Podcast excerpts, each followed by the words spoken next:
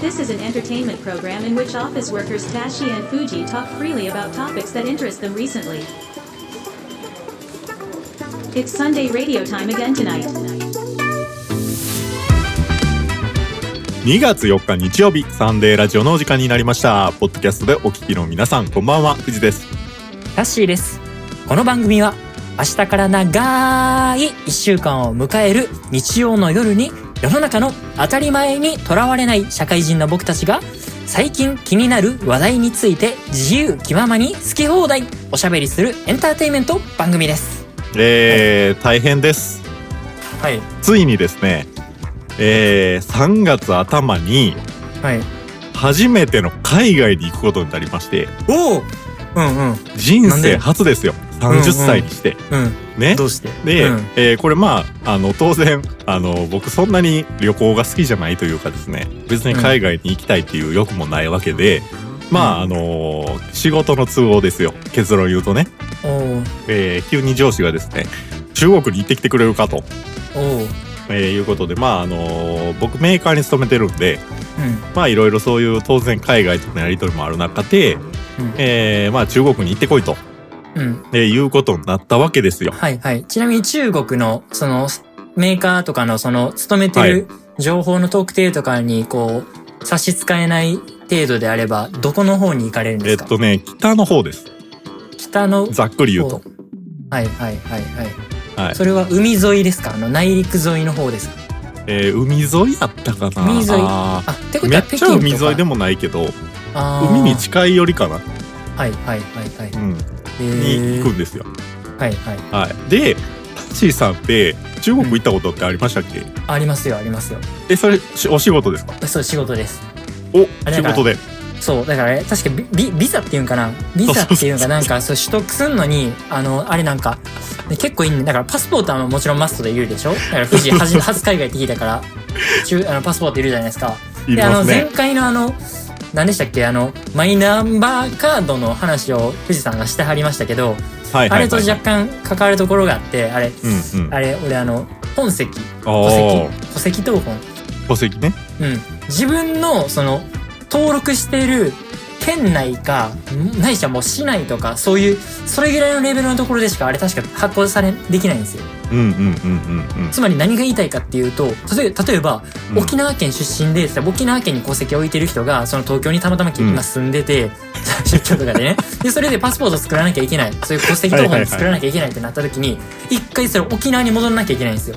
いやそうっすよね。それって結構えっていう風になって今の時代それこそマイナンバーカードでこうなんかこういろいろ発行しようとしてるような時代にえってまずなるっていうところが実はあれそこをちょっと言いたかったっていうのがパスポート。作るところまず一つで中国の方でめんどくさいのがあれ確かビザかなんかいるじゃないですかいやそうなんですよ。であれなんか通帳なんか5年間分の通帳をなんか俺登録したりとかしたりしたりあとかね。ね。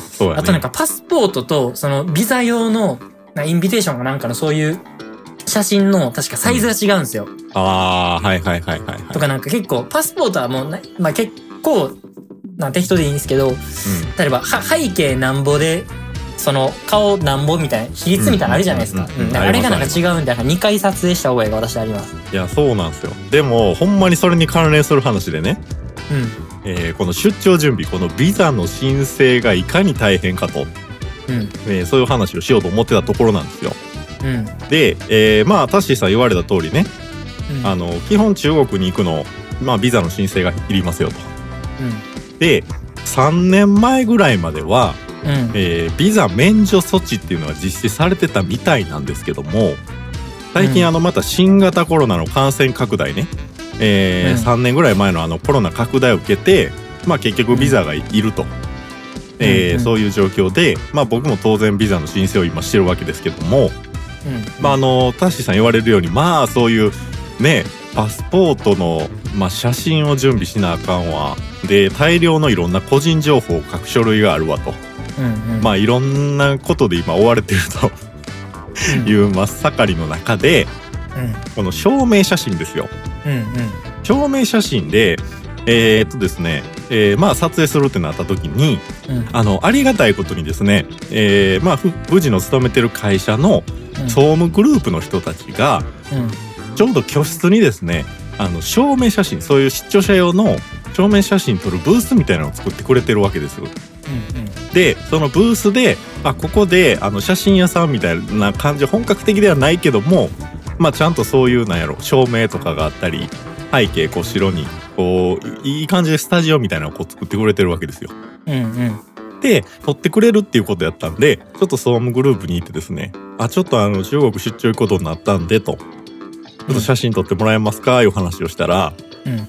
まあその総務グループのおっちゃんね一人の代表のおっちゃんがすごいノリノリでもううちあのここスタジオね最近これ用意したんでみたいな。であのプロのカメラマンもうちにはいるんでねみたいな感じで女性3人ぐらい連れてきてね。うんうんもう間違いないですよ大丈夫ですよとか言ってこうノリノリでね。指名制度ってなんかねキャバクラみたいな感じそうそうそうすごい。撮影舞台一人で映画なのあんまり総務とか行かへんからさうん。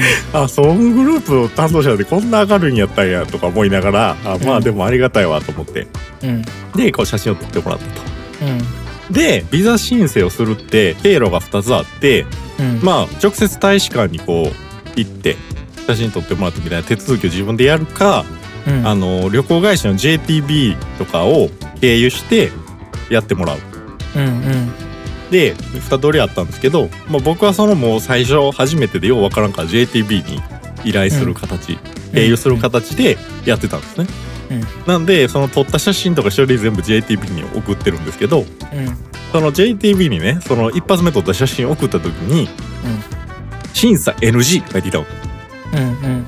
で、えー審査 NG で、えー理由はえっ、とまあ顔がはっきり写ってないですと耳と額を露出させてくださいって書いてあるうんであそうなんやそんなに別に隠れてないけどなと思いながら、うんえーまたそのグループのそのノリノリのおっちゃんに「あちょっとこういう理由で帰ってきたんですよ」と。うんそうですかと。じゃあちょっとあの富士山あのちょっともう髪の毛耳にかけてちゃんとあのもう一回あの撮り直します。何回でも撮るんでみたいな。うん。プロのカメラマンいますからみたいな。うん。いやもうもはやプロのカメラマンとかいう問題じゃないと、うん 俺の映り方の問題やからさ。まあまあええわと思いながら。そこのレレギュレーションを知ってるかどうかっていう話じゃんね。いやそうやねそうやね別にかっこよく撮る必要はない。あの、ういうシンプルに、もうそのルールにのっとった、そのルールを知ってへんかったから、知ってへんかったら意味ない。そう、うん。そうやねまさにそういう問題やけどまあまあそれノリやと思うねんけどな。うんうん ノリでそうやって茶化してくれてるからまあまあと思いながら、えーもう一回撮ったと。うん。ほんだらですねまさかの2回目も NG うん。でまあ耳の話はしなかったけど今回もほぼ同じ理由で顔がちゃんと露出されてませんとうん。でもう一回ね総務のうちにこれこんなに厳しいもんですか？というふうにちょっと相談した時に、うん。いやーちょっと正直ここまで過去に審査通らんかったのがちょっと例はなくてですねみたいなうん。うん。ちょっと我々もどうしたらいいかと思ってるんですけどもとうん。いうことでえどっかあの写真屋さんとかでちゃんと撮られますみたいな話もしたんですけどうん。あのちょうどですねあの3月頭に行くってなると結構ねあの中国の春節とかもあってもう写真の提出はギリギリやったんですよ。うん。うん。もうほぼ間に合うかどうかぐらいもう明日ぐらいには出さなあかんぐらいのレベルやって、うん。いやこれはちょっと取りに行ってても間に合わへんぞと。うん。えーいう話で何としてもちょっと審査通さなあかんわっていう話になって。これどうするって。もううん結構やれることやってるぞっていう中でいや、もうこれ多分ちょっと前髪をもう全面的に出さなあかんねやわ多分と。いう結論に至ってですね、うん。レオナルド・デカプリオみたいな感じになるわけね。でそう。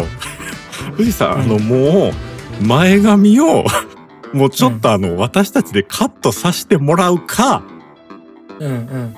女性用のヘアピンがあるので、もうそれで前髪がっつり止めましょうかみたいな、うん。いう話になっていやすごい二択やな。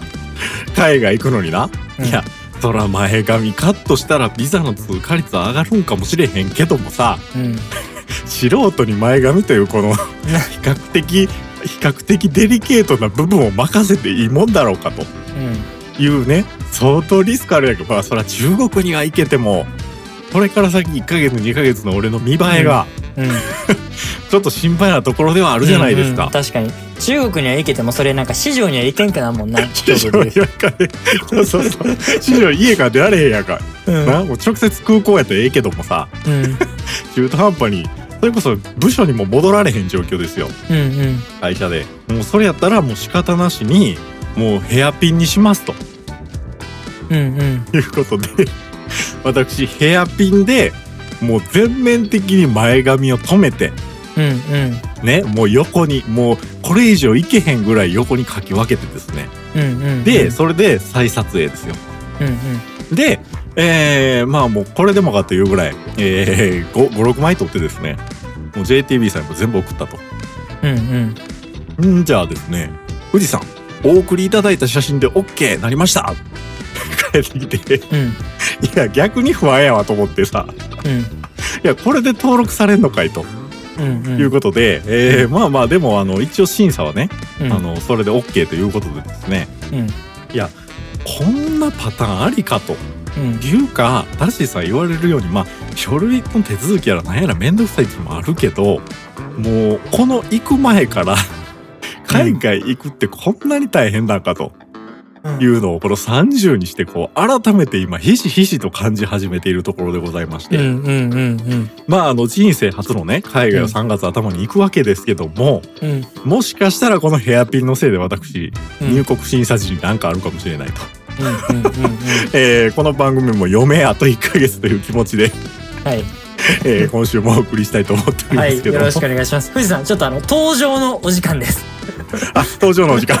失礼いたしました あのかなりあの入り口のところに詰まってしまってです。ねはいはい早くこれ登場していただかないとこれあの飛行機に中国行きの飛行機乗れなくなってしまうんで中国行きっていうかあれかニュース行きのちょっと飛行機に乗れなくなってしまうんで。あはいはい。あのターミナルで瞑想しておりましたそうですね。はい。はい。失礼いたしました。はい。では、えー登場に進みたいと思います。はい。えーこのポッドキャストでは24時間休みなしでリスナーの皆様からのお便りを募集しております番組トップページに掲載しております。お便りフォームのリンクからあなたのお声をお待ちしております。また SNS から番組のご意見ご感想も受け付けています。X や Instagram などから「ハッシュタグサンラジ」をつけて投稿してください。それでは今夜もサンラジスタートです。タッシーさんお願いします。はいお願いします。登場口へようこそ。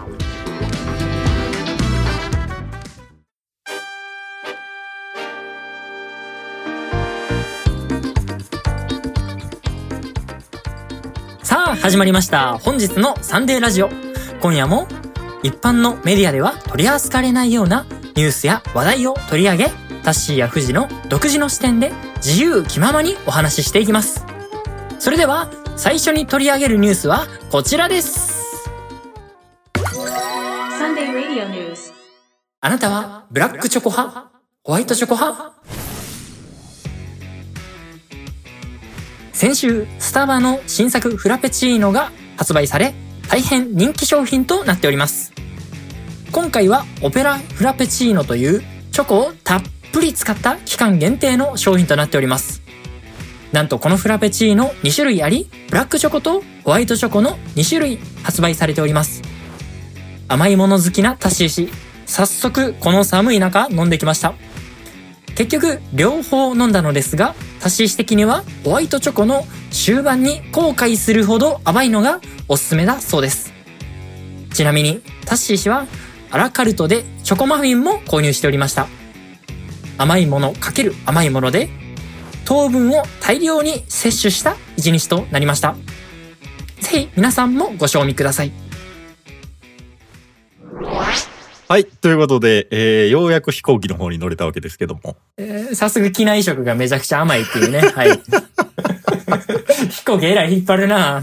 今日はもうフライトのスタンスかこれ。うん あのですね、はい。えースターバックスの話が久々に、えーニュースに取り上げられたわけですけども、えーっと、タッシーさん言われるように、このね、えー私もスタバの前通った時に、まあこの新商品は、まあ当然目にしてるわけですが、はい。えー今回のね、このオペラフラペチーノのやっぱ、この見栄えの良さというか、うんやっ。ぱこう新商品出た時のこのインパクトがとてもすごくて、うんうん。かなり印象的に覚えてるんですけど、うん。えーこれオペラフラペチーノとホワイトオペラフラペチーノ。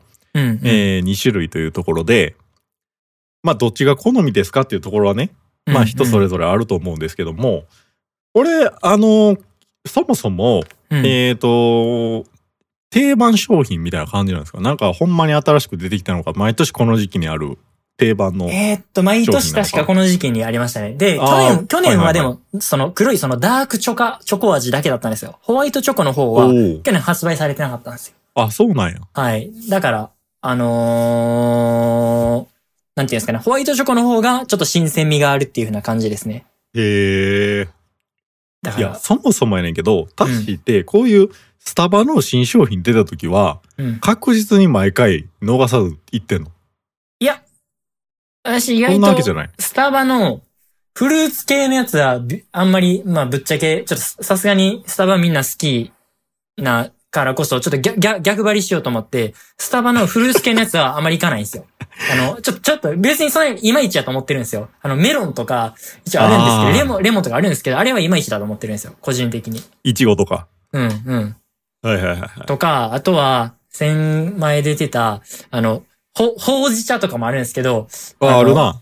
結構、だから俺、あの、ほう、実は結構、ほ家、実家の方が、なんかそういうお茶とか結構、こだわってるような家やから、はいはいはいはい。その結構はいなんですかね、結構茶、ほう、お茶系と、抹茶もかな？抹茶、ほほうじ茶、あとは、えーっと、フルーツ系は、結構あんまりいかない感じで、で、逆にこううんうんいうチョコレートとか、あとあの、秋にあるあの、焼き、焼き芋みたいな、芋系とかあは、ーそういう食べ物系は結構好きですね。はいはいははいいはいはいはいは。はいいなるほどな。やっぱじゃあ好みは一応分かれてまし、分かれてて、うん。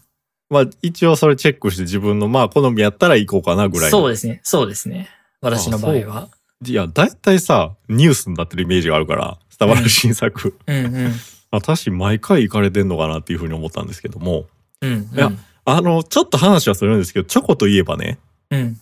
ちょうど、えっ、と、年末年始やったかな。うんうん。あの、ミミス、ミスドがうんうん。ゴディバとコラボしてて、うんうん。なんかね、ごっつい高級なドーナツ。まあ、あの、ミスドレベル、ミスドの、おあの、うんオーソドックスな商品に比べたら、うん多分300何円かな ?1 個。うんうん。で、あの、ゴディバとコラボしたチョコのコーティングしためちゃくちゃうまいドーナツがね、うん。多分あれ期間限定かなんかで発売されたんですけど、うんうん。それがめちゃくちゃうまかったで。へえ、そうなんや。うん、なんか、チョコのドーナツ、チョコのコーティングされたドーナツにホイップクリームが使用されてて、うん。で、ゴディバの板チョコがこうトッピングされててみたいな、うんうん。結構かなり豪華なやつやったんやけども、うん。いや、それがすごい美味しかった。まあ、あの、ホワイトチョコはなかったですけど、うんうん。うん、美味しかったねっていう、ちあょっと今それを思い出したんあ。ですよね。そうなんや。あ、俺もあれ食べてみたいなと思って、もう結構ミスドってさ、うん、その、主要な駅にあんまないやん。主要な駅ないなあ、ないか。そう、意外となくて、なんかその、ちょっと外れた駅にあるやん。で、俺意外と主要な駅に住んじゃってるから、一駅ちょっとあ歩、あの、歩きに行かなあかんっていうのがめんどくさいんやね。ああ、なるほどね。まあちょっと個人的な都合でちょっとアクセス性がってことか。そうそう。なるほど、なるほど。うん。でさ最近さ、俺その、ちょっといろいろご縁があってな、チョコーレートの研究ってことじゃないですけど、チョコレートについてもっと知りたいっていうふうにちょっと思ってて、じ どうした？ゃあすごい、で、なんか、すごい、こう、普通に、こう、妹がこうヒントくれたんやけども、すごい面白いなっていうところ、そ、そのとっかかりから俺結構食べ比べみたいにやってみたいなと思ってて、その、なんていうの、高い、その、だから PLL 名とかそういう高いチョコレートに対して、その、うん。興味があるんじゃなくて、まずシンプルに、はい。あの、日本の明治とかの出してるチョコレートと、あとはその海外で売られてるようなチョコレートの、なんか、チョコ食べた時の甘さが違うんよ。はいはいはいはいはいはい。なんか多分糖分量とかた多分違うんよね。あれ多分入ってるやつが。だから俺その辺をもっと詳しくなりたいなっていうふうなことを思ってて、はいはいはい。どういう時にはどういうチョコが合うんかっていうぐらいのレベルでよくて、ああんまりその、となんていうの、その、ーうんそのパティシエとかそういうチョコレート職人に、チョコラティエ、ショコラティエみたいな感じになりたいから、その研究したいっていうよりも、もうなんかその、どのチョコレート、どういう、どういった国ではどういうチョコレートが多いんやろっていうところをちょっと知りたくなりたくて、だからその辺のところをちょっといろいろ食べ比べしたいなと思ってるんですですよ。そういうことね。でもぜひ、まずは簡単なところで言うと、そういう日本のメーカーの作ってるチョコレートと、その海外のなんかあれじゃないですか、結構アメリカのなんか青色とか真っ赤なパッケージみたいな、アメリカの国旗のあのパッケージみたいなやつあるじゃないですか、名前忘れましたけど。あれ全然、なんか、チョコレートの甘さ、甘さの種類が違うんで、なんかぜひ、うんうんうんちょっとご賞味してくださいよ。で、私ちょっともうちょっと詳しくなってからまたニュースでどういう風なな。感じなのかってまだ語ろうと思いますので。だから世界各国のそういうチョコレートの、まあ文化って言ったら大げさやけどもまあどういうのが食べられてるのかと。下の違いが多分違うんですよね。ああ、そういうことか。そんなにチョコレートを愛するようになったとはね。あの、ちなみにですけども、はい。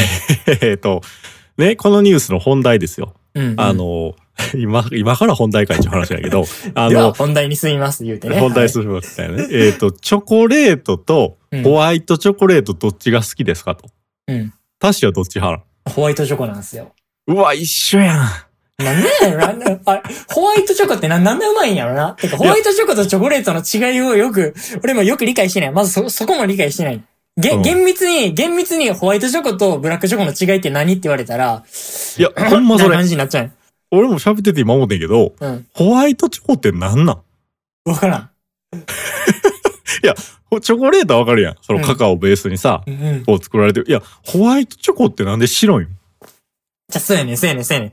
俺ね、そこの、よう、ようやく、じゃあその辺の興味がようやく出てきた、で、そので例えばあの、ちょっと全然これまた脱線してまうんやけども、あのコーラってさ、今まで黒いものやと思ってさ、こう20、でも30年ぐらい生きてきて、だからさおうおう28年ぐらい生きてきて。でも最近結構その自家製コーラみたいなブームになってるのって知ってる？え、そうなん？イオシコーラとか東京とかで方でな。いや、知らんあ知らん知らん知らん。とうん。で、コーラって実はあれあの、なんかね、ベージュみたいな色なんよ。で、俺らはあの黒やと思ってんのは、あれコカ・コーラとかペプシコーラが、あれまあよく有名な話だけど、ほらあの、カラメルを焦がして、で、無理やり黒にして、黒の方が美味しそうに見えるから、だから、だから、無理やり黒くしてるだけの話ね。あ、そうだから、もともとに原原色というか、その素材だけでコーラを作ったら、あれは実は、ベージュ系の色やん。あ、そうなんや。うん、うん。そうそうそうそう。これは知らんかったな。だから、ね、それと同じような感じで、ホワイトチョコもなんかその、まあ、確かにホワイトの方が美味しく見えるっていう時あるやん。だそれのような形で、何かその、なんか、なんかただ色を変えてるだけなのかなっていうようなことをちょっと思っちゃったり、昨日、あの、ちょっと売り場見ながら思ってて。だからちょっと両方とも、これホワイトチョコとブラックチョコ両方とも買おうかなと思ったけど、やっぱめんどくさいし、いいやと思ってな。昨日、まあスーパーでちょっと買い物しようとした時に、結局どっちも変わらずに、普段通りのアルフォード買ったんやけど、うん。うんうん。うん。あ、そういうことかめっ。ちゃ気、になる。あのーでもさ、なんとなく俺とタッシーが一致したのは、うん。多分な、甘党やと思うねん俺ら。うんうん。だから、ホワイトチョコは単純に甘い。うんうん。そこちゃう？好みのポイント。あ、わかるわかる。でも、じゃあそれは、何かそのホワイトチョコの方を、まあ、見栄え的に甘くした方がなんか売れそうだから、甘くしてるのか、それうんはその白にするためには、なんかこう黒よりもこう甘く、黒っていうか茶色よりもその甘くせざるを得ない何かがあるのかっていうところの俺は要因を知りたい。ああ、そういうことね。うん。ちなみに、今、あの、富士市調べによるとですよ。はい。ホワイトチョコとうん。普通のチョコ違うのは、うん。カカオマスっていう成分が入ってるかどうかああ。っていうところらしいわ。だから、ミルクチョコレート、あ、ちゃうちゃうちゃう、えーホワイトチョコレートには、えーダークチョコレートに含まれるカカオマスが入ってないと。うん。で、そのカカオマスっていうのが、要はその黒い、あの成分、うんうん。えーなんやけども、うん。やっぱそこで、それが入ってないことによって、うん。あの、クリーミーな甘さっていうのが味わえると。いうところによると、やっぱこのクリーミーな甘さっていうのが多分、俺らの好みのポイントなのかもしれへんな。うんうんうんうん。もしかしたら。うん。ただ、やっぱり、その、このミルク感というか、うん。やっぱそれが多分好きなんちゃう。でも、タッシーは、コーヒーとかで言うとミルクは入れへん派じゃなかったっけ？いや、ミルク入れる入れる。あ、入れる派か。うんうんうん。好き好き。あれ？あ、そうか。うんほんじゃ、そういうとこちゃうの、うんうんうんうん。俺ミルク2つ3つぐらい欲しいとか思う時あるもん。おー、あ、そうなんや。え？うん。あのね、あの、もらうやんか。ミルクつけましょうかと。うん。あ、ミルク、あ、じゃあミルク2と砂糖2でとかさ。うんうん。もう甘党は甘党やからさ、うんうんうんうんうん、でもやっぱタッシーも一緒かやっぱホワイトチョコレートがこんなん言うたらあのサンデーラジオ宛てにバレンタインチョコはホワイトチョコがサッとするじゃん、確かに皆さんあの半々で50-50でお願いしますややややややホワイトチョコ多めの50-50でお願いいたしますもうフィフティフィフティとか言う言えるぐらい振るんかっていう話やな数が。えーはい、はいということでタッシーさんそんなことを喋ってたらお時間でございます。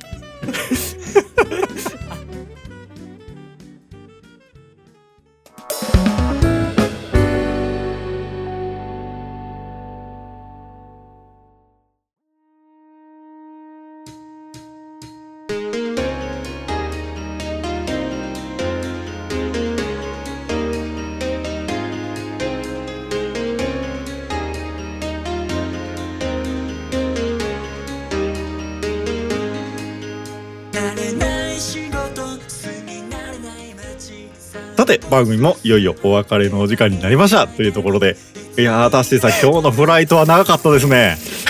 いや別にフライトが長いんじゃなくてあ違うか。あのー、なんか なんか予定してたニュースも一本はあと一本喋れへんかったしあのこれなんなんっていう、そうやな。あのーこんなパターンあるんやな。うんあのサンデーラジオになっていきなり。まああの今日よね紹介しようと思ってたあの予定のニュースは。あのはい当然ね次回でも次次回でもいつでもできるわけではいあの汎用性のあるものですもんねいや、そういうの言ったらさ、あの、なんか、じゃあ、じゃあ次週の放送は、実はもうすでに一週間前になんか撮られてたやつで、あかあそういうことか新鮮味のないやつなんかなっていうようなこと思われてしまうから、あ確かにのそれはあかんーうん。常に出来たてほやほやほやをお届けしておりますっていう。はい当然ねサンデーラジオなんで、はい。当然あの日曜日にやってるわけですけどもはい。えー、まあねオープニングにね、えー私の初の海外の出張の話をしましたけどもうん。あの最近ねやっぱこう、う多少のねうん。やっぱ中国語が分かるようにしなあかんと、うん。えーいうことで私、えー中国語を喋ったりですね、うん。えーおすすめの YouTube とか教材を探しているところでございまして、うん。えーリスナーの皆さんもしいいのがあれば、うん。うん。えーリンク等を教えていただけると、えー大変心強いのでよろしくお願いします。えーいうところですけどもタッシーさん自体は最近はそういう出張とかはないんですかね？最近はちょっと、えーっと、携わってるプロジェクトが国内の、えー、あーそうかそうか国内のまあ出張が多いかプロジェクトになりますね。国内が多いですね。はい。あーでも最近国内の出張さ前ほど行ってへんな前なんか結構行ってたやろ？そうです。まあ、あの、九州の福岡県の方が、福岡県の方が少なくなったのと、あとはえーっと、実はちょいちょい別にニュースに取り上げてないだけで、別にまたかよみたいな感じになるんで、あ の、言ってる そうかそうかですね。ただ単にニュースと議題から外れたと、うん、そうそうそうそう、あの、報告してないだけですね。むしろ逆にあの、その、移動中になんかニュースの原稿書いたりしておりますね。ああそういうことか、はい。あの過去のニュースと文脈が一緒になるからと。はい。はい。はい。いうことですね。はい。なるほど。まあまあ何回でやってもあのリスナーさん喜んでくれると思いますけどね。はい。はいということでえー、まあいろいろ機内トラブルがありましたが今日は、はい。えー、無事着地できそうということで。はい。今週も、えー皆様最後までご視聴いただきましてありがとうございましたはい。ありがとうございました。はい、えーサンデーラジオ次回は2月11日日曜日の、えー夕方6時からの配信になります皆さん今週も元気にいってらっしゃいここまでのお相手は藤でしたダッシーでした。